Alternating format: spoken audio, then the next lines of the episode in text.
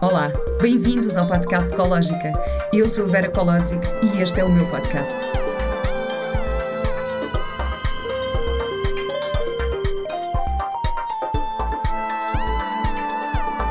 Com o apoio da Pivita. Bem-vindos a mais um episódio do podcast Ecológica. O episódio de hoje poderia chamar-se Ecológica. Desculpem lá, a piada fácil, mas é que eu adoro estes trocadilhos.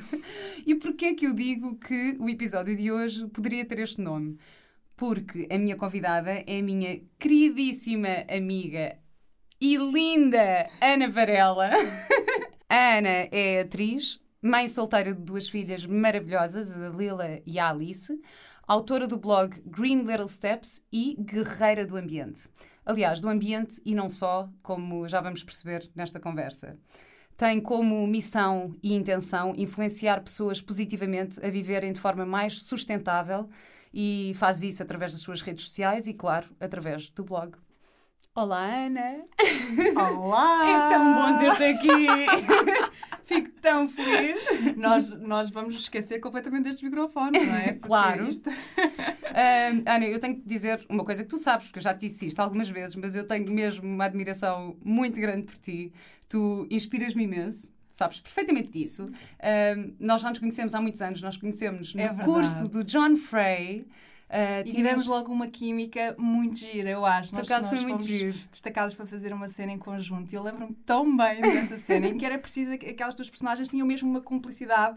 E eu acho que correu tão bem. E ficou desde aí, fico- ficou daí esta, esta Mas depois, nossa... durante anos, não nos cruzámos e depois só nos aproximámos, claro, na nossa improvável viagem a Cuba, que foi espetacular. Bendita Cuba!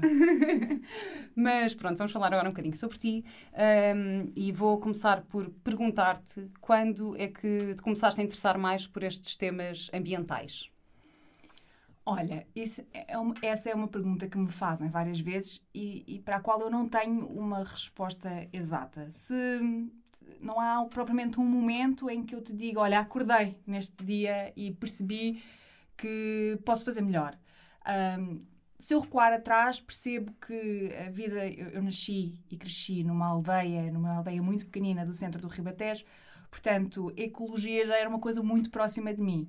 Houve sempre em casa as preocupações naturais com a água, com a eletricidade. Ah, no entanto, houve uma altura, e se queres que te diga, eu acho que também vem acompanhado um bocadinho do meu desenvolvimento pessoal.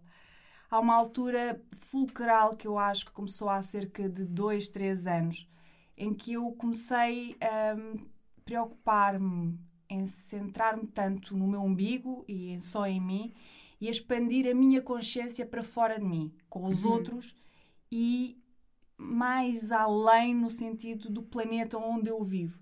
E percebi que todos os nossos gestos e todas as nossas atitudes têm consequências. Hum, elas não, não, é, não desaparecem, ou seja, tudo o que nós fazemos acaba por ter uma consequência nas pessoas à nossa volta e no universo onde nós vivemos, no nosso planeta físico. E isso fez-me querer mudar, fez-me querer eh, ser melhor. E olhei para a minha vida, fiz assim, tipo um check-up à minha vida. E fui lendo muita coisa e fui vendo mu- muitos documentários e fui falando muito sobre este tema. E percebi que podia fazer muitas mudanças na- no meu dia a dia. E comecei, ou seja, e comecei, pronto, bora lá, vamos, vamos mudar. Eu lembro-me mais ou menos, a minha filha Alice já era, a Alice tem 3 anos agora, ela já era nascida e eu lembro-me perfeitamente de começar a fazer as grandes mudanças. Por exemplo, a alimentação dela já foi diferente. Ah, a conservação dos alimentos dela já foi tudo em potinhos reutilizados das compotas. Por exemplo, eu congelava as sopas nos potes reutilizados das compotas. E a partir daí eu quis sempre ah, mais passos, quis sempre ah, fazer mais mudanças. Mudanças cada vez com maior impacto no ambiente, no sentido de diminuir o impacto nefasto, não é? Ou seja, com um maior impacto positivo. Foi essa a razão por que te tornaste vegetariana? Eu tive preocupações ambientais quando deixei a carne, ou seja, eu deixei a carne por preocupações ambientais. Eu também. Mas, mas, eu vou-te ser sincera, eu nunca gostei muito de carne. Uhum. Eu sou... No entanto, tu cresceste num meio uh, em que, quer dizer, de certeza que a tua Claro. família comia carne vermelha, frango do campo e. Exatamente. Havia, ah, faz parte da cultura ribatejana Uhum. fazer a matança do porco anualmente e eu tive muitas matanças de porco ahm, da minha família. Ahm, eu vivi durante muito tempo, depois quando entrei no ensino básico, no- a partir do quinto ano, nós mudámos-nos, ah, ah, meu pai, a minha mãe e o meu irmão mudámos-nos para Almeirim. Almeirim é conhecidíssima pela sua sopa da pedra. Eu nunca comi sopa da pedra na minha vida. Só o cheiro das carnes hum, é pesado, eu, eu nunca consegui. Ou seja, eu, eu, na minha natureza, eu acho que está na minha natureza, aliás, eu julgo que está na natureza de todos nós, mas não nos alonguemos sobre este assunto. Hum, na minha natureza não havia já um gosto pela carne. Eu não sou aquela pessoa que falam em deixar de comer carne e ficava assustadíssima com esse passo porque gostava muito de comer carne. Não, eu nunca, nunca eu comia carne, sou sincera, porque achava que fazia parte ah, da regra da alimentação, em que havia uma parte que tinha de ser preenchida por proteína animal. Hoje sei, porque li muito e porque fazi- fiz muitos testes na minha alimentação, que não tem de ser assim. Eu, eu não como carne, deixei também de comer peixe, não por escolha própria, mas eu acho que o meu organismo deixou de conseguir digerir o peixe porque já não estava habituado a, a digerir qualquer animal dentro Mas de tu si. deixaste de comer peixe há relativamente pouco Sim, tempo, não? eu, exatamente. também. Hum. Foi progressivamente, eu ia, imagina, ia comer uma dourada, porque gostava imenso. E, e tenho saudades, mas eu estava a tarde toda a tentar digerir, Digerir. A, a dourada e às vezes não conseguia mesmo. E então eu pensei, o meu corpo está-me a dar um sinal e eu tenho de ouvi-lo. E o sinal é, não consigo digerir mais animais. E então eu não como animais mais. mais. Portanto, Há quanto tempo? A carne há um ano e meio e o peixe deixei. eh, Lembro-me que este ano ainda comi, mas que foi a última vez. Hum. Não, não, não processo mesmo. E a tua família, como é que lidam com isso? É Assim, a minha família ribatejana e que Sim. continua no Ribatejo é. é- é- ou seja, é- lá está a Ana Varela com ah, as suas ah, maluquices e as suas. Pronto, veem muito assim porque não faz parte da cultura ah, deles. Ou, ou acho que não conhecem ninguém vegetariano à volta deles. Ahm, aqui.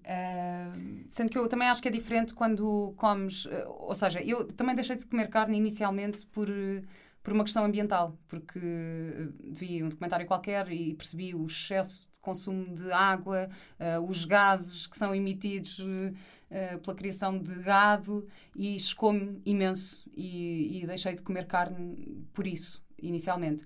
Sendo que eu acho que não é preciso as pessoas deixarem de comer carne. Bastava reduzirem o consumo. Se comessem carne uma vez por semana, uma vez, duas em duas semanas, e se fossem de produtores locais, ou seja, hum, de certeza que, que, que na tua terra hum, a carne que vão comer, se calhar, são animais que são criados eh, em proporções mais pequenas, ou, hum, ou seja, o impacto ambiental se calhar não é tão Exatamente. grave, não são animais Exatamente. que estão em condições eh, péssimas e que, são- que, é, que é um excesso de... que são criados uns em cima dos outros e Exatamente. são alimentados de forma com, com farinhas, com, com soja geneticamente modificada ou que são alimentados às vezes com restos de outros animais, porque isso acontece, que são matados de uma, uh, matados de uma forma muito violenta e, e, e nós acreditamos que todas as emoções dos seres vivos eh, passam para a sua fibra, não é?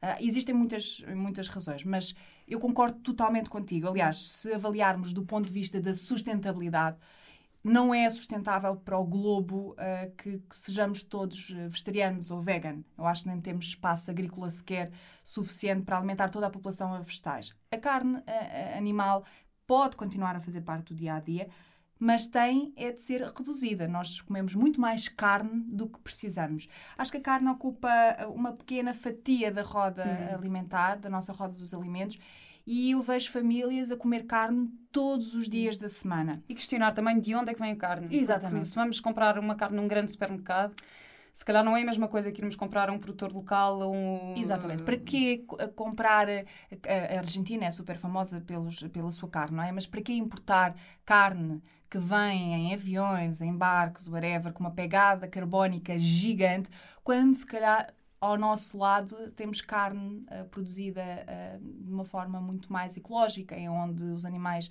estão ao ar livre e em prados, são corretamente alimentados. Por exemplo, temos a nossa carne dos hum. Açores, pronto, tem alguma pegada até Portugal, mas que, que é tão boa e que, e, e, ou melhor, se calhar, que a Argentina, né? Que, a questão é que nós não estamos muito habituados a, a procurar, a, a questionar de onde é que vem como é que é produzido, onde é que é produzido, mas eu acho que é isso, é que é isso aplica-se a tudo, porque depois Exatamente. também há aquela, há aquela tu pensas assim, ah, eu sou vegetariana, portanto agora sou mais saudável, mas há opções vegetarianas em supermercados que são péssimas para a saúde claro. e que são terríveis e que têm imensos és, imensos químicos, ou que são uh, comidas congeladas feitas uh, vegetarianas com o selo vegan Sim, ou com o selo extremamente processadas e que são e... extremamente processadas e que não são necessariamente saudáveis. Portanto, há que questionar, sendo carne, peixe ou vegetais. Eu acho que a questão é de onde é que vêm as coisas ou como é que são produzidas as coisas. Eu acho que isto já é é uma questão que, que já nos pode ajudar a sermos um bocadinho mais, mais ecológicos. Ao fim das contas, tem tudo a ver com consciência, não é? E é o querer ser consciente em relação às minhas escolhas, não é?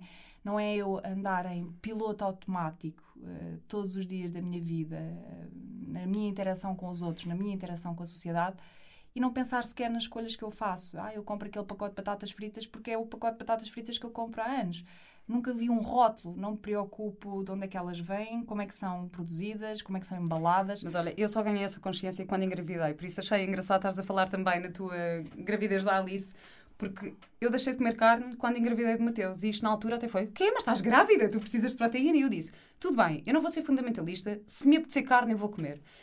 Mas de facto deixou de me apetecer, não. não uh, já não fazia sentido para mim, já deixei de gostar do sabor, da sensação que me dava, da forma como eu digeria, como o meu corpo reagia uh, e comecei a interessar-me muito mais eh, por ter uma alimentação mais saudável, uh, com as suas exceções, claro, porque ganhei consciência de ah, eu tenho um ser humano dentro de mim e, e é super e eu sei que há muitas mulheres que usam a gravidez com a desculpa inversa, que dizem, ah, estou grávida, tenho, tenho que comer o que me apetecer.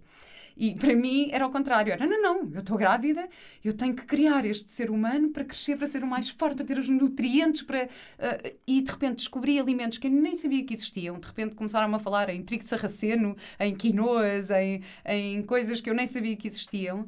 Um, comecei a, a a ter gosto por cozinhar, a querer ser mais criativa na cozinha, portanto, depois também tinha esta parte que eu acho até um bocadinho artística, que é a parte criativa que este conhecimento te dá. Uh, mas foi por isso, foi por ter consciência de, de, do impacto para o ser humano que eu estava a criar. Eu senti exatamente a mesma coisa. Mas agora eu pergunto, porquê que, e eu acho que a gravidez é um momento de consciência gigante, exatamente porque de repente tens, és responsável por uh, criar um ser dentro de ti, não é? És uma incubadora. Agora eu pergunto, e foi isso que eu me perguntei a mim grávida, se eu tenho tanta consciência em relação à minha alimentação, ao que, ao que ingiro, não é? À maneira como me cuido, por causa do ser que eu tenho dentro da minha barriga, porque é que eu não mereço, eu própria Ana, o mesmo respeito e a mesma consciência? Claro. Foi esse, essa, essa marcou uh, uma grande diferença também, foi um, um, passo gigante e que eu quis manter mesmo depois de grávida. Descobri isto na minha na primeira gravidez, não é? De, de Lila. Se eu me respeito tanto e tenho tanto cuidado pelo, pela minha filha, não é? E, e por este ser, um, bora lá ter o mesmo respeito por ti própria. E, e as mudanças, muitas delas ficaram. Aliás, eu acho que eh, com a Dalila uh, houve ou seja, à medida que eu ia fazendo a introdução alimentar na Dalila, eu fiz uma reeducação alimentar da Ana. E isso foi muito hum. bonito, porque até porque eu tinha alguns problemas uh, alimentares, de, não sei bem como é que se chama, mas tinha, tinha alguma má relação com a comida naquela altura, hum. ou antes disso. E eu consegui... Mas comias muito, comias mal, Uh... Sim, houve alguns períodos da minha vida em que eu acho que descontei na comida uh, transtornos emocionais, por exemplo, ou alguma solidão, ou, algum, ou alguma frustração, ou, ou, ou não sei bem, ou não sabia bem qual era o sentimento e, e a comida acabava por me ajudar. Isso acontece muito, às vezes as pessoas quando estão, quando estão mais tristes ou estão com alguns problemas emocionais, ou deixam de comer, ou comem muito para compensar essas lacunas. Sim, ou consomem muito. Ou consomem muito. Sim, eh, ou fazem muitos disparates. Como se, como se, exatamente, como se eh, ter só aquele problema não fosse suficiente, então vamos arranjar mais outros. É, é quase uma, uma, um chicotear próprio eh, eh, em relação ao, pro- ao- ao problema, que eu não percebo muito bem, mas acontece. E o que acontecia em mim era eu não ia para o shopping a correr comprar eh, tudo o que me aparecia à frente para preencher aquele buraco que se calhar existia em mim, mas eu, eu comia, comia mais do que a conta, comia, co- comia de forma irracional e tive os reflexos dessa má alimentação no meu corpo. Tu ainda gostas de comer, porque tu eras, eras a mais eu comilona em Cuba. imenso, Eu como imenso. Eu É como assim, imenso, nós, eu... pedíamos, nós pedíamos uma sobremesa para partilhar e a Ana dizia: Como assim para partilhar? Eu quero uma só para mim. eu gosto muito de comer. Não fosse eu uma taurina. Eu também, eu também. Eu gosto muito de comer, mas eu hoje orgulho-me que, porque como muito bem. Tenho Hum. muito prazer a comer, mas principalmente tenho muito prazer pela saúde do que como. Os, os alimentos que escolho eh, ingerir eh, no meu corpo, os alimentos que escolho com que me nutrir, são, são escolhidos conscientemente e são os melhores. São biológicos, eh, é tudo à base de legumes, é tudo cozinhado o mais possível em casa. Adoro cozinhar em casa e, e eliminei os, os processados, as gorduras, os açúcares. Eu acho que era mais dependente, era mesmo do açúcar. Ahm, e hoje tenho uma alimentação da qual me orgulho muito, mas foi preciso fazer um caminho até aqui. E sem dúvida, ahm, a gravidez da Dalila foi um dos primeiros passos ahm, para esta consciência alimentar. Ah, claro que quando vais crescendo, não é? Ah, ao longo da vida, porque eu, eu espero que a vida seja sempre isto, sempre a crescer, ah, vais percebendo que nada fora de ti pode preencher os teus, os teus vazios, não é? E que até os teus próprios vazios são mensagens importantes. São tu entrares dentro do teu vazio é muito importante para descobrires o que é que se passa contigo e para onde deves ir a seguir. Portanto, eu não precisei mais de comida e já há algum tempo que não tenho essa obsessão. Ou seja, resumindo, não sei se me expliquei bem. Talvez eu tinha, talvez eu E isso, isso reflete, ou seja, estás a falar do vazio interior e que tu tentavas compensar dessa forma e que não é a solução, é o que estás a dizer, Sim. e na verdade reflete-se no exterior, porque se reflete na beleza ah, física, no bem-estar emocional. Claro que sim, Eh, e é uma bola de neve, sabes? Porque eu quando tinha este transtorno obsessivo com a comida, ou como é que se chama, eu não- nunca fui, nunca, nunca me fui tratar, nunca fui ter com um, psi- com um psicólogo ou, com um nutricionista para fazer o tratamento daquele problema. Eu consegui por mim própria, mas eu aconselho toda a gente que sente esta dependência em relação à comida a, a- a- falar sobre o transtorno. Um, eu via-se no meu exterior, porque eu na altura estava, estava a gravar e, e estava com bastantes quilos a mais, ou talvez tivesse mais 10 quilos do que tenho neste momento, e eu sentia-me péssima com o meu corpo. E não tem a ver com estereótipos de beleza, porque eu não sinto isso. Não, cada corpo é cada corpo e é bonito pelo que é. Ah, mas eu não me sentia eu própria. Eu sentia-me mal comigo própria. E sentirmos-nos mal connosco próprios é das piores sensações que nós podemos ter na vida. E hum, Tu disseste uma vez uma frase que, que, que teve algum impacto em mim. Tu disseste: "Ah, Eu sentia que não era o meu corpo, que aquele corpo não era eu. Eu lembro-me de, dizer- de me dizeres isto e, e de eu ficar bem, eh, incrível. eh, de repente a minha ganhares. dor estava, eh, era quase como se a minha, o meu corpo fosse um corpo de dor. E o que estava, o meu volume, era a minha dor que, que eu comia. Era quase como se eu comesse a minha dor. Eu usava a comida para fazer isso. Ah, fico tão contente que Mas esse- não foi um esforço a mudares isso, foi, foi um despertar. Mais foi um despertar, foi, Sim. uma, foi uma, uma consciência. Claro que não foi uma coisa que aconteceu do dia para a noite. Como disse, a gravidez da Dalila foi muito importante nesse, nesse processo, com essa reeducação alimentar.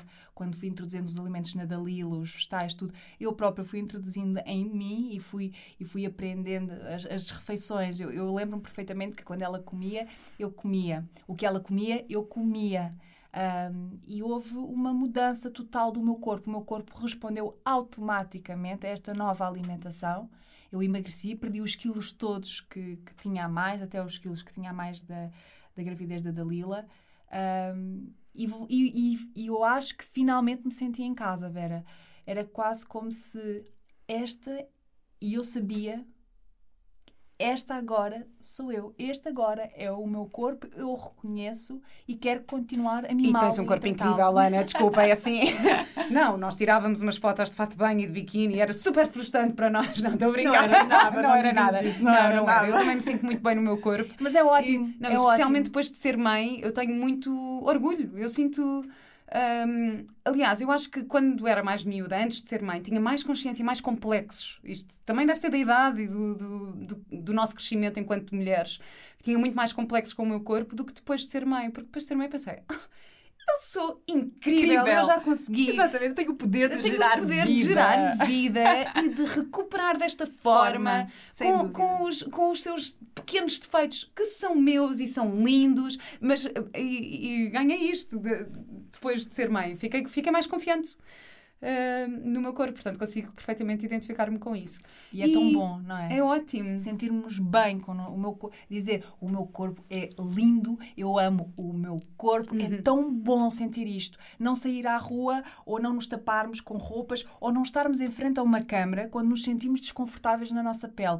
É tão bom. Além disso, o nosso corpo, como atriz, é o nosso instrumento de trabalho e eu sinto cada vez mais que tenho de tratar dele, de o mimar, de o, de o pôr tonificado, flexível, preparado para quando eu estou em set também, não só na vida. Isto Portanto, eu acho que acima de tudo não é dizer o que é o corpo perfeito e este é o corpo perfeito, é o corpo perfeito para mim. Ou seja, claro que há pessoas que têm outro tipo de estrutura ah, física, mas se se sentirem bem com isso, ah, é, é- esse- aí é que está o, o bem-estar e a beleza, não é? Exatamente. Um, é, o que é que é melhor para nós?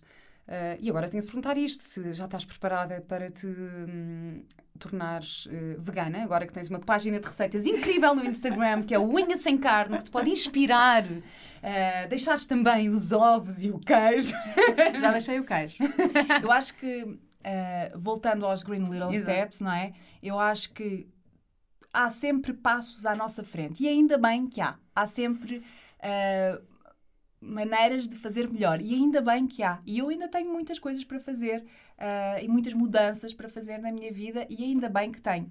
Ahm, eu, eu sou sincera, eu não tenho assim uma utopia de que ser vegan é o caminho e é Claro. exatamente a solução.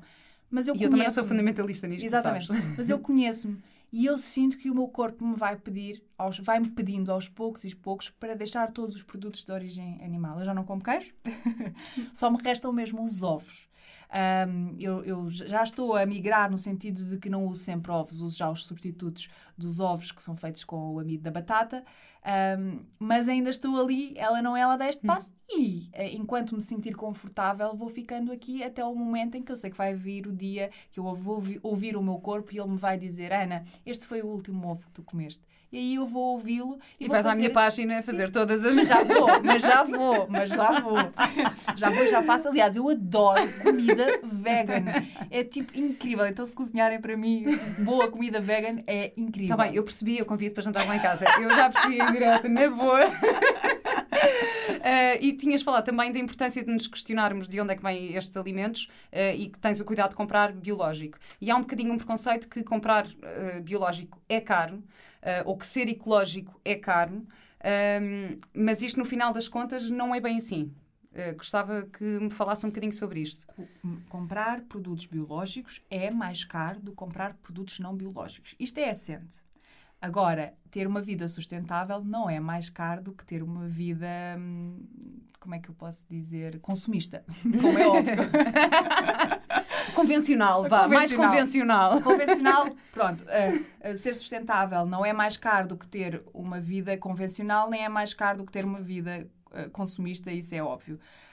Um, eu escolho comprar biológico porque, porque os, os produtos são produzidos em outras condições, são mais ricos nutricionalmente, um, têm outro sabor, têm outro cheiro. As maçãs, eu finalmente encontro maçãs que cheiram a maçã, como aquela que eu apanhava da árvore quando eu era pequenina, cheiram a maçã. Isso para mim já vale tudo, não é? E o que é que eu faço? Eu, eu muitas das minhas escolhas, imagina, só de pensar que o dinheiro que eu não compro em carne, que é um grande rombo no nosso orçamento, eu posso gastar parte do que eu poupo com a carne comprando biológico. Portanto, eu já estou a ganhar nesse rácio. E ser sustentável, para desmistificar já essa questão, é consumir de acordo com as suas necessidades. Ponto número um. Ou seja, não comprar nem consumir coisas das quais não precisamos. É reutilizar até à exaustão. Portanto, só nestes dois pilares explica-me como é que pode ser mais caro do que ter uma vida convencional. Não pode. É sempre, é sempre a descer nas contas. E, e os exemplos são, são vários. A carne é um exemplo. Um, por exemplo, uh, uh, toda a gente fica muito chocada porque eu desmaquilho-me todos os dias com azeite. Uh, só o valor que eu poupo. Eu em- desmaquilho-me com óleo de coco, é um bocadinho Pronto. mais caro, mas Exatamente. Só o que poupo em desmaquilhantes. Antigamente usava toalhitas, meu Deus, descartáveis, que vergonha. Nunca pensava sobre isso sequer. Deixar as toalhitas desmaquilhantes para mim foi um passo gigante. Eu uso uma E para, toalha. e para, de para as tuas filhas, a Alice ainda usa fraldas? Não, já não usa fraldas. Mas usavas toalhitas? Como é que. Não, usava, não, não usava toalhitas. Tentei tirar as toalhitas ao máximo, usava os algodões com água no início e o menos agressivo, agressivo possível. Usei muito o bidé, usei muito o banho, eh, o menos toalhitas possível eh, nessa consciência. Mais coisas onde cortamos. O consumo de água, por exemplo. Eu tenho sempre a preocupação de ter um balde na minha banheira para reapro- reaproveitar a água de aquecer o banho. Todo o consumo de água que tu consegues minimizar, a conta da água é mínima. Eu tive, eu tive a ver ontem, a minha conta de água são 5 euros mensais. Portanto, tu Uau! Já estamos a poupar. Claro. O mesmo na conta da eletricidade, são cerca de 20 euros mensais. Já estamos a, a- a Poupar, poupar. claro. Tudo são escolhas que, quando só consomes mesmo aquilo que precisas, a conta do supermercado vem logo muito, muito mais reduzida, não é? Ah, tu- todas estas substituições que tu podes fazer, sendo mais ah, ecológica ou mais sustentável, vão minimizar a tua conta. Aliás, eu escrevi um artigo sobre isso, foi dos artigos mais lidos de sempre do Green Little Steps ah, sobre sustentabilidade e poupança. Eu faço lá as minhas contas todas ahm, e acho que cheguei à conclusão que são cerca de 300 euros mensais que tu poupas tendo atitudes mais conscientes. E elas estão lá todas. Por exemplo, as cápsulas do café. As cápsulas de café são caríssimas, além de criarem uma pegada gigante. Uhum. Gigante, claro que elas podem ser recicladas. Podem, sem dúvida, e devem ser recicladas. Quem escolhe beber café de cápsula deve reciclá-las. Mas só a reciclagem tem uma necessidade energética gigante. É preciso transportes, é preciso eletricidade para reciclar aquelas cápsulas. Nada mais simples do que uh, filtrar o café, a borra do café. tipo, é simples no fogão, é coisa, não há desperdício. A borra do café pode ser aproveitada para fertilizar as plantas ou pode ser colocada na compostagem. Portanto, nada mais simples e mais barato do que isto, não é? Tu tens imensos artigos, eh, aliás, o teu blog inspira-me imenso. Ainda não consegui, não consigo chegar aos teus pés, mas estou assim a caminhar devagarinho. Exatamente, não há chegar a lado nenhum. Não. a- Mas, a mas tens, pensar. Tens imensos artigos super, super interessantes no teu blog. Tens um que é, que é eh, Os Mitos da Reciclagem, que eu acho que também foi um artigo super eh, partilhado e houve imensa gente que falou sobre isso. Um, porque nós achamos, ah, estou a reciclar, estou a ser eh, mais ecológica. Sendo que, na verdade, mais importante do que reciclar é, é consumir menos. Exatamente. Ou seja, e se nós analisarmos, a reciclagem só vem, ou seja, na, na pirâmide contra o des- o desperdício, tens um, um consumir menos, tens um recusar mais, tens um reutilizar mais, e só depois de teres recusado, teres ah, ter o consumo consciente, é que tu vais reciclar aquilo mesmo que precisas de reciclar. Está na última linha. Só que o que é que acontece? A nossa sociedade usa a reciclagem como um penso rápido para o excesso de consumo. E não é.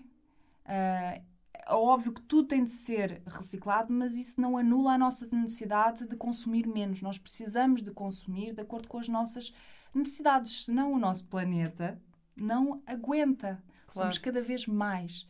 Os recursos não são ilimitados. Eles são limitados e o, e o planeta precisa de ser cuidado. Se isso não acontecer, rapidamente caminhamos para o precipício. Ahm, é a nossa geração, é a seguir. E existem. Podia ser um círculo bonito, não é? De muitas gerações a seguir a nós. Mas eu acho que é bonito, vamos E é. pensar positivo. Claro. Não, eu acho que nós, aos poucos, e acho que cada vez mais há mais pessoas a ganharem mais consciência. E muitas pessoas a Ah, quererem mudar. Muitas pessoas a quererem mudar e, e eu acredito que vamos conseguir com pequenos passinhos, tal como os teus Green Little Steps. Um, e, e, portanto, para quem se quiser inspirar, por favor, vão ao, ao, ao blog da Ana. Eu vou dizer os, os artigos que, que me tocaram mais, que foi Diz-me esse, do- esse dos, mitos, dos mitos da reciclagem. O plástico não é o problema. Esse também. chocou imenso. Esse Quando a também. Vera viu, quando a Vera viu O a Ana plástico. publicar o, O plástico não é o problema, a Ah! Vera ficou. Sim, é porque eu, eu Não. quando estávamos a ir para Cuba, na Ai, eu ia falar sobre isso. Olha, tinha aqui nas minhas notas. transmissão de pensamento, nós estávamos no outro sobre- aeroporto. Sobre viajar eco, que também é outro dos teus Exatamente. artigos que, obviamente, eu me identifico bastante porque eu adoro viajar. Mas conta assim, quando vamos Nós para estávamos Cuba... no aeroporto, parámos na, na, na, na- loja. Como é, que, como é que se diz? Loja de uh, duty free, duty, free, sim. exatamente. Eh, e a Vera comprou qualquer coisa que vinha embalado num plástico, não é? Mas tu tiraste logo a embalagem Exato. e chegou à caixa para pagar e perguntou à senhora: tem reciclagem? Haviam de ver os olhos, os olhos da Vera quando a senhora respondeu: Não, mas temos lixo normal e é a mesma coisa. A cara dela! Eu fiquei verde. Eu fiquei um bocado irritada, confesso. Eu, eu acho que, que ela sentiu a minha ira. Assim, ela ficou, não ela, é ficou- ela coisa. riu-se, ela disse aquilo a rir-se porque ela inconscientemente, provavelmente não é um hábito na vida dela, não é? E, e então ela disse aquilo a rir-se. Quando ela viu a cara da Vera, ela se tivesse um buraco no chão onde se enfiar, ela ia enfiar-se lá. Sendo que, houve, eu não consigo praticar. eh, eh, aos poucos estou a tentar, mas eu não consigo praticar a sustentabilidade como tu, como, como tu praticas. Claro é que isso. consegues. Não, eu tô, vou, eu vou conseguir. Eu vou conseguir. Tu já sim. conseguiste? Sim. Mas confesso que ainda há situações em que, em que me apanho num takeaway. Penso, ah, não, eu não devia estar num takeaway com, com uma caixa destas, por exemplo. Eu também encomendo a comida às vezes, permite-me esse lixo, desde Sim. que seja responsável por descartar. Faço poucas vezes, Claro, eu também faço isso muito poucas vezes. E quando faço, tô- fico super consciente. Tipo, ok, fiz isto hoje, agora eh, preciso aqui de um tempo para Exatamente. E recuperar agora este sou hábito. super responsável por estas embalagens que eu acabei de comprar. Exatamente. Portanto, elas estão na minha posse e eu vou fazer o descarte correto. Eu acho que é Algumas ainda reutilizo algumas vezes. tem a ver Eh, com responsabilidade, na realidade. Mas tenho, alguma, tenho consciência disso. E aliás, eu lembro-me também na viagem para Cuba, essa situação foi no aeroporto e depois apanhámos o avião e, e tu decidiste uh, pôr num saco todo o lixo que nós fizemos durante a viagem de avião. Nós fizemos dois voos, fizemos uh, Lisboa, Paris, Paris, Havana. Uh, portanto, ao todo foram para aí 13 ou 15 horas, não sei. E no final das 15 horas, tu chegaste a Cuba com um saco cheio de lixo que nós produzimos só no avião. Foi, foi incrível, aquilo foi impressionante, Ana. Eu, eu acho que nunca me vou esquecer disso, que de repente nós tínhamos um saco cheio de lixo. De, de descartáveis do avião, de descartáveis do aeroporto, de- do snack Os descartáveis comemos. do avião são chocantes. Ah, sim, mas este- esta, esta atitude, não é? De, olha, bora lá fazer uma conta ao, ao lixo todo que produzimos nestas horas. O, ah, teres a resposta ali, in your face, fez-te mudar completamente Sim. a tua consciência em relação a isso. E tu pensas, ok, o que é que eu posso fazer para da próxima vez que for voar ah, não, não contrair este lixo, não é? Não ser responsável por este lixo, porque depois chega a Cuba e a reciclagem também é escassa, não é? Sim. portanto, ficas ali, olha, como é que eu quero ser responsável pelos meus resíduos, mas eu não tenho condições para os descartar corretamente, o que é que eu faço? Mas o que eu acho que é absolutamente necessário é informação. Informação e consciência. Tens também um artigo sobre viajar eco, portanto, dás algumas soluções para este problema que nós vivemos, por exemplo. Um, e o último que tu escreveste agora no Dia Mundial do Ambiente, que são as 20 ideias básicas para começar já a cuidar do ambiente. E está tá em lista, é facílimo olhar para aquilo e, e de repente até podemos fazer um tico. Ok, isto já faço, aquilo já faço, aquilo já faço. Um, e fizeste também o Eco Bingo durante a quarentena, que foi, foi super interessante. E eu tenho sempre isso super presente. Ah, entretanto, já tenho os detergentes ecológicos. era, uma, uma das, das casinhas que me faltava. Um, O Portanto, é um jogo, portanto é super um jogo. divertido. É aquilo que eu já preencho e aquilo que me falta preencher. A Vera já fez um. Bom, e tu agora também tens outra questão grande na tua vida, uma, uma área que tu te estás a interessar, que é o minimalismo. Tão Um, aliás, tu emprestaste-me emprestaste um livro sobre isso, que eu ainda tenho lá em casa. Esqueci-me de trazer, devia ter trazido. Um, mas eu confesso que não consigo praticar eh, assim, da forma que tu o fazes. Porque, primeiro queria perguntar quando é que tu começaste a interessar por isto, pelo minimalismo? Ah, Mais uma vez, sou péssima com datas. Não há assim Uhum. uma altura. Ahm, Eu, eu, eu gosto de coisas simples. Eu sempre gostei muito de coisas simples, qualidade e simples. E, e comecei a, a perceber que, que me sentia melhor em ambientes limpos e com poucas coisas. Portanto, uh, essa coisa de seguir as regras do minimalismo, eu não acho, ou pelo menos para mim não aconteceu, seguindo regras de minimalismo. Eu, eu segui a minha intuição. E a minha intuição fez-me uh, desapegar de bens materiais dos quais eu não precisava. E, isso, e descobri um prazer gigante em viver numa casa com poucas coisas. Poucas coisas para limpar, poucas coisas para fazer manutenção, uh, poucas coisas para encher a vista. Eu gosto de luz, de espaço.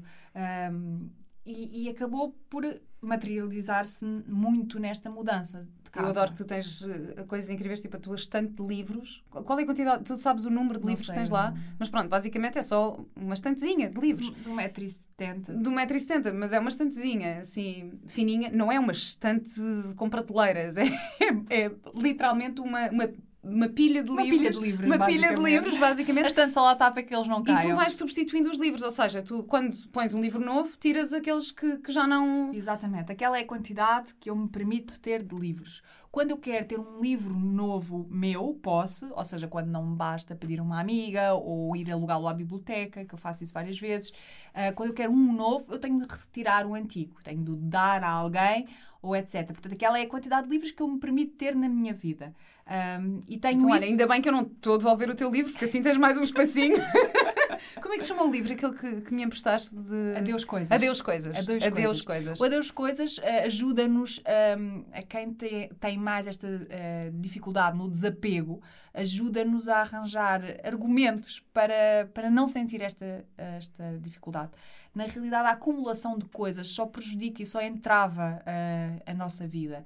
Às vezes estamos apegados emocionalmente àquela peça de roupa ou uh, demos imenso dinheiro por, uh, por, uh, por aquele objeto e sentimos que é um desperdício gigante desapegar-nos dele, mas a verdade é que ele não traz já nada do útil da nossa vida, Nem não nos traz felicidade. Isso é uma Às ideia... vezes até nos traz uma memória que, que já não nos interessa ter na vida e, e a vida, experimentem, por favor, a vida desapegada de coisas e com espaço e, e com luz é tão mais bonita.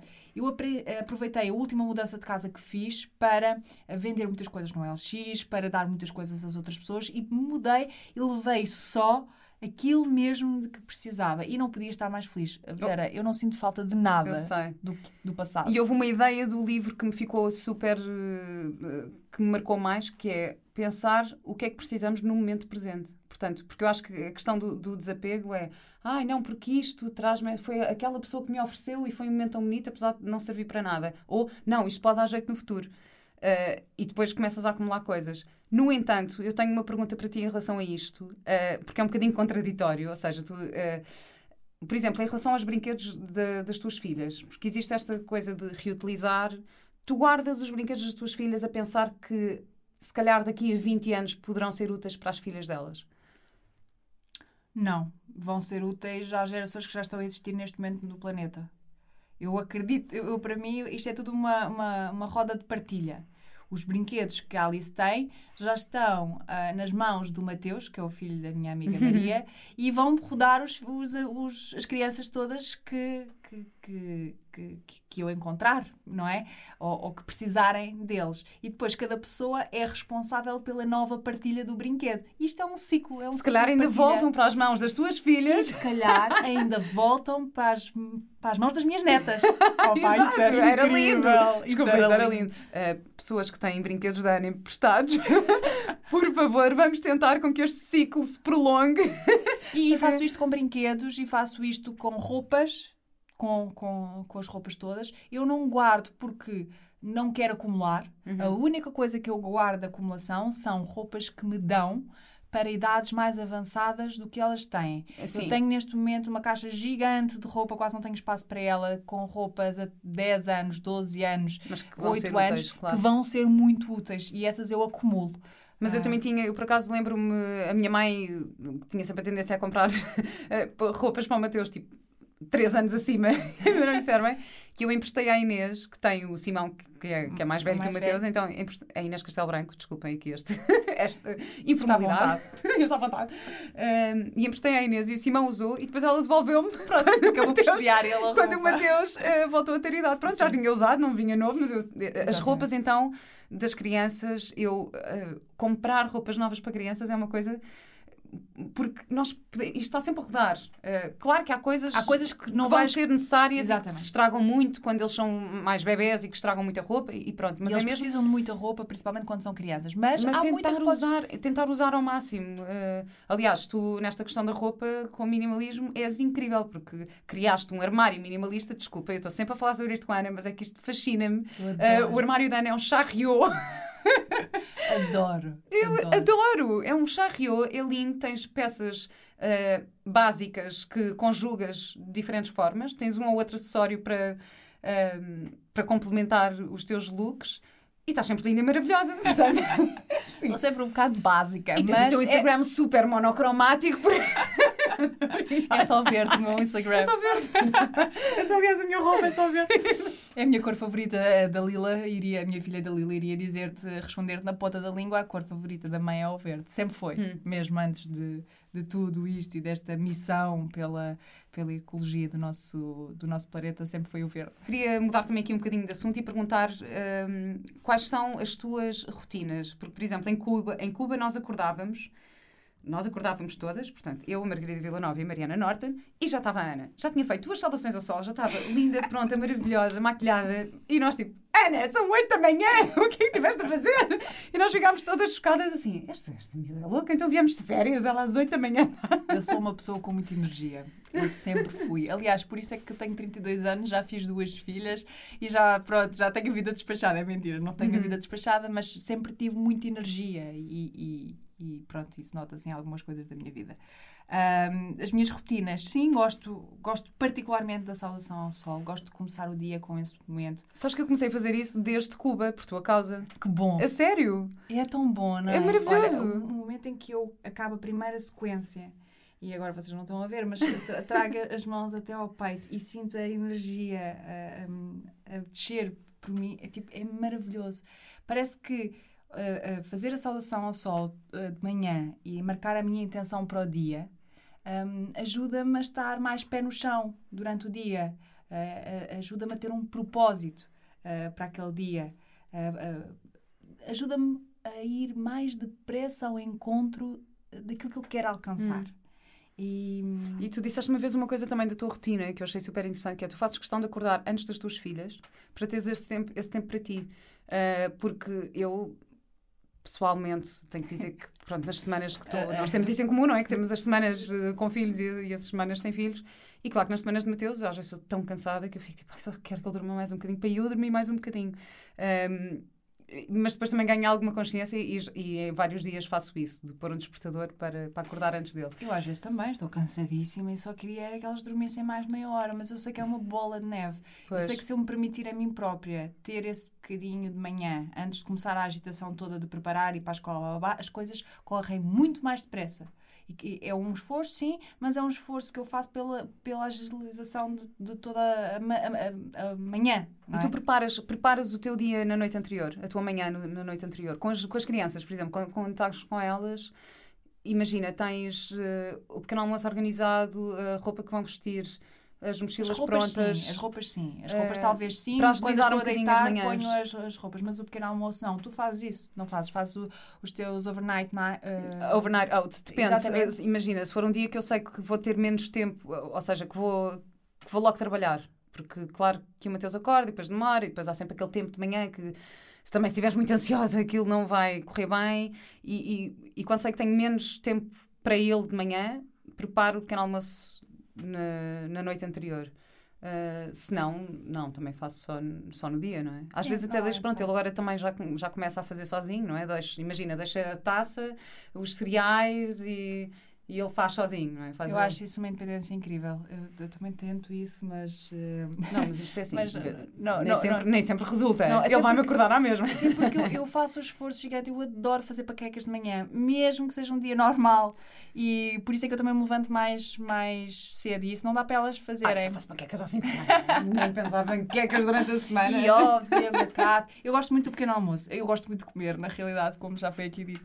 Ah, um, e, e acabo. Portanto, a minha rotina normalmente é essa: deixo-os na escola e depois, consoante estou a gravar, vou, vou gravar, e, ou não estou a gravar e vou para a minha rotina, que também é ótima sem estar a gravar. Ou seja, eu, eu adoro preencher os meus dias em casa, seja a escrever, seja ou vou fazer exercício, ou vou ler, ou vou, ou vou estudar os textos, ou, ou vou estar com os meus amigos. Portanto, a rotina também, quando elas não estão na escola, aproveito para ter tempo para mim, não é?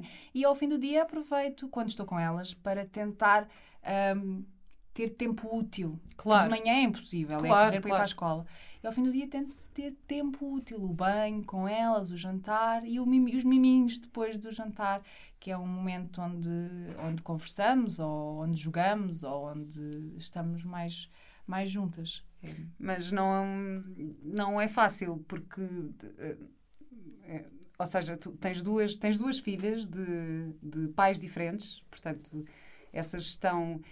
E claro que há momentos em que nós passamos por. Imagina, a rotina dos banhos e do jantar, eu com um sei como é que é, com duas eu nem imagino, porque às vezes chegamos e ainda temos coisas para fazer, ainda tenho textos para estudar, ainda tenho não sei o quê, e de repente o tempo parece que, que não, não estou conseguindo encaixar tudo e fazer o jantar ao mesmo tempo e depois está, está a pedir atenção porque não sei o quê, e depois eu também não quero pôr a ver desenhos animados porque prefiro que brinque, mas. ah, e eu sei que há momentos em que isto é uf, um bocado. Isto acontece. Claro que acontece.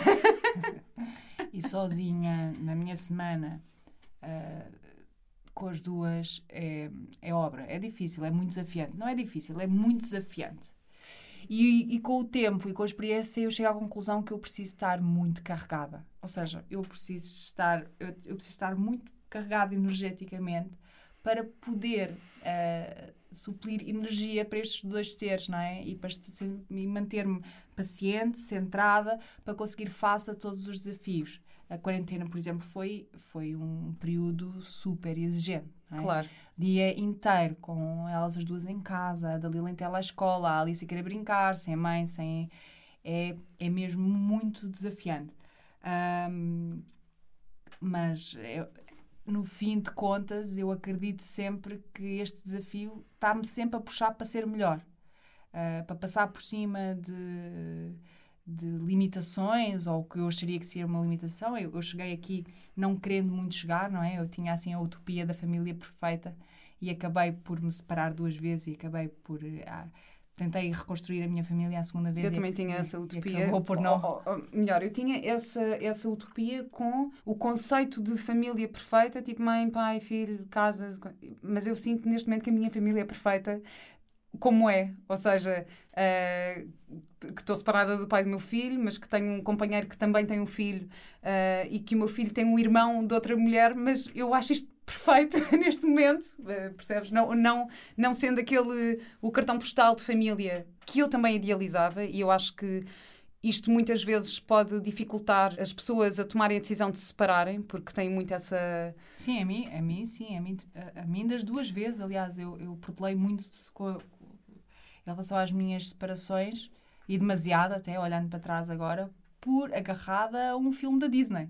O meu filme da Disney era ah, estarmos sempre todos juntos e jantarmos sem família todos juntos, e, e custou muito desapegar dessa ideia, porque era mesmo desapego e era mesmo uma ideia pré-concebida. Uh, mas sinto que fez parte do meu percurso e, sem dúvida, hoje sou uma pessoa muito mais estruturada por, eh, por ter passado por talvez estas duas rupturas que me ensinaram tanta coisa na minha vida. Claro que às vezes é tão difícil um, estar lá para duas crianças que precisam tanto de, de mãe né? e, e de pai que, que sentes-te assim um bocado insuficiente. Eu acho que a maternidade é a coisa mais bonita que existe, mas é aquela que te faz lidar com sentimentos mais ambivalentes. Tu amas de paixão as tuas, as tuas filhas, tu queres ser o melhor possível para elas e quando não consegues, sentes-te a pior pessoa do mundo. Esta sensação de insuficiência É, Mas isso somos nós que. que é, isso é a pressão que nós nos pomos connosco próprias, é, não eu é? ponho muita, eu ponho Hum, muita. Eu acho Eu- que todas nós, eu também ponho muito. eu- temos sempre aqueles sentimentos de culpa quando falhamos em. Ou quando temos menos paciência. Mas na verdade, acho que também temos que aprender a encarar que nós estamos a fazer o melhor que Exatamente. conseguimos. Isso é o que me tranquiliza sempre. É, Ana, tu, na situação em que estás, tu estás a fazer o melhor o melhor Claro. que consegues. Estás, estás, tu estás sempre. Eu sou uma pessoa que me estou sempre a tentar reinventar. Estou sempre a tentar passar pelas dificuldades por cima. Uhum. Sempre, sempre, sempre. E é o que eu continuo a fazer. Há momentos em que é, é difícil. Mas depois também ah, as minhas filhas estão semana sim, semana não e estão as duas juntas. Porquê?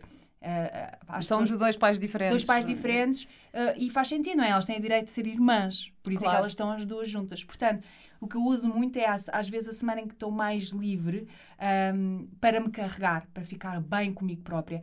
Nós, para sermos mães e pais, é importantíssimo que estejamos bem E connosco também próprios. há, há uma questão que, que eu também tive e que sei que tu também tens, que não tens um apoio, como a tua família não é de Lisboa, portanto não tens um apoio familiar eh, muito presente. eh, e isso, tenho mesmo, sim. Não tens mesmo. Eu não tenho família cá e às vezes isso faz-me sentir assim um bocadinho uh, à deriva, no sentido de eu estou em Lisboa, eu sou responsável por duas filhas, uh, estou so- sozinha no sentido que não tenho família de apoio e trabalho.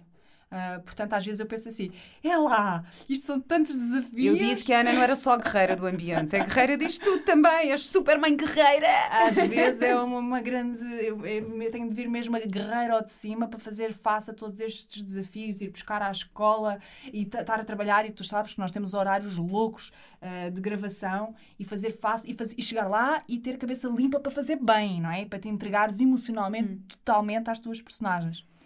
Um, e a minha vida é assim um bocado intensa nesse, nesse, nesse aspecto, sim. Mas pronto, estas duas rupturas vieram mostrar muitas, muitas coisas e eu orgulho-me muito da minha independência. Orgulho-me muito de ter sempre feito escolhas para bem de mim própria e dos que estão à minha volta. E isso são ah, ah, pilares e mandamentos que eu quero muito passar à minha filha. Às minhas Olha, filhas. eu ia te fazer essa pergunta, que é que valores e princípios é que tu achas importante eh, passar às tuas filhas? é- são estes. E atenção, nós só podemos, só passamos os princípios com as nossas ações. Claro. As crianças, eh, para elas, a palavra é muito menos importante que as nossas ações. É através das nossas ações que elas vão receber os nossos valores. De nada interessa dizer não bebas, eh, eh, não, não comas. Com a, Açúcar, comida é? cheia. de- ai, com a boca cheia de comida, digo sempre isto Não ao fales, não fales, Não com, fales com a boca cheia. Exato. se tu estás a fazer a mesma coisa. Não, de nada eh, vale. Portanto, eu sei que nos momentos críticos da minha vida tomei decisões que foram muito importantes e que alteraram a estrutura eh, familiar delas, sim, mas sei porque as fiz, foram completamente fundamentadas e sei os valores que passo às minhas filhas ao fazê-los. Nós não podemos continuar em, em relações que não nos fazem felizes, portanto, nós temos de ir atrás da nossa felicidade e isso eu quero passar à minha filha, às minhas filhas, sempre. Portanto, que elas olham para a mãe que sempre teve coragem para tomar decisões difíceis, mas que foi atrás da felicidade dela, é uma coisa que eu quero muito passar às minhas filhas, sem dúvida. Isso é, uma- é uma coisa, cá está, que eu admiro mesmo muito em ti, porque tu. um, you practice what you preach.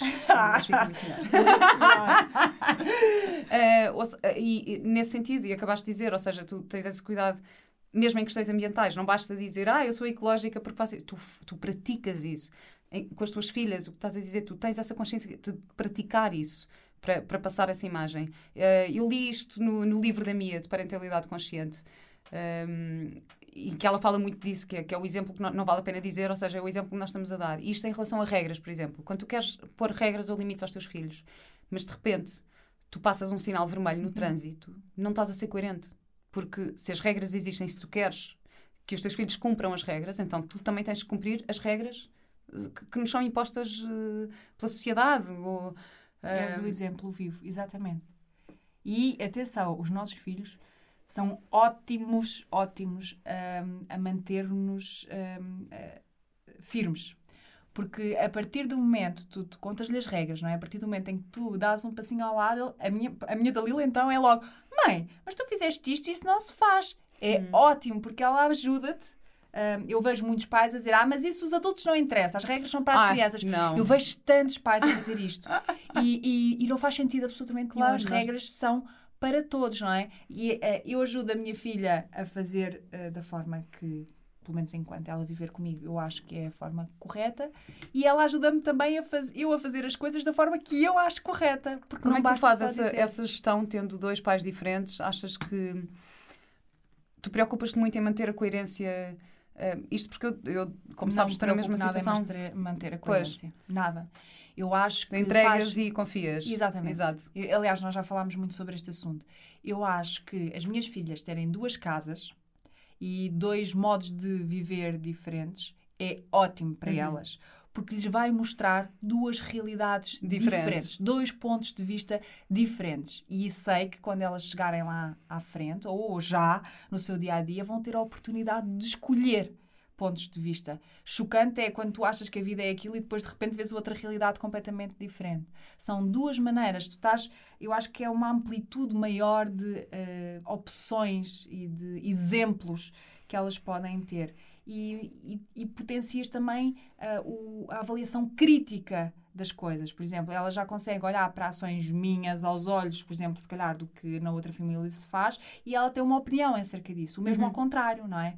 Ela consegue fazer melhores julgamentos tendo vários pontos de vista diferentes. Uhum. Portanto, eu, eu não estou a tentar controlar aquilo que eh, o João ou o Martim fazem em casa deles. Claro que eu tenho as minhas opiniões, mas eles, na casa deles, eles são livres de educar da maneira que, que eles acham. No entanto, estou aqui a falar de, em relação aos pilares fundamentais, Claro, há tem coerência, não e- é? Tem claro. de ser conversados em relação ao, ao modo de ensino, em relação... Eu perguntei-te isto porque eu, houve em, em alguns momentos da minha vida eu tive alguma dificuldade em fazer isso. E tipo, ok, let it go, deixa ir, entrega, não podemos ser também. Sim, eu lembro-me de conversar. de Sim, mas tive, tive alguns isso. momentos em que, fui, que fui, em que foi mais difícil para mim aceitar isso. Portanto, para mim é mesmo muito, é super inspirador e importante ouvir, ouvir a tua opinião em relação a isso. E, hum, e claro, estávamos aqui a falar do desgaste que é físico e emocional. Tu estás agora na quarentena, que tiveste aquelas semanas sozinha com as duas. E eu queria te perguntar onde é que tu vais buscar eh, forças em momentos de fraqueza e onde é que tu vais buscar equilíbrio em situações mais difíceis. Agarras-te a quê? Ah, o tempo que eu, eu, eu sinto que carrego, eu tenho muito esta coisa do carregar, eu carrego muito em silêncio e eu carrego muito sozinha. E claro que numa quarentena é muito difícil, portanto eu usava muito os períodos em que ou elas estavam a dormir a cesta ou os períodos em que elas estavam a dormir para me carregar.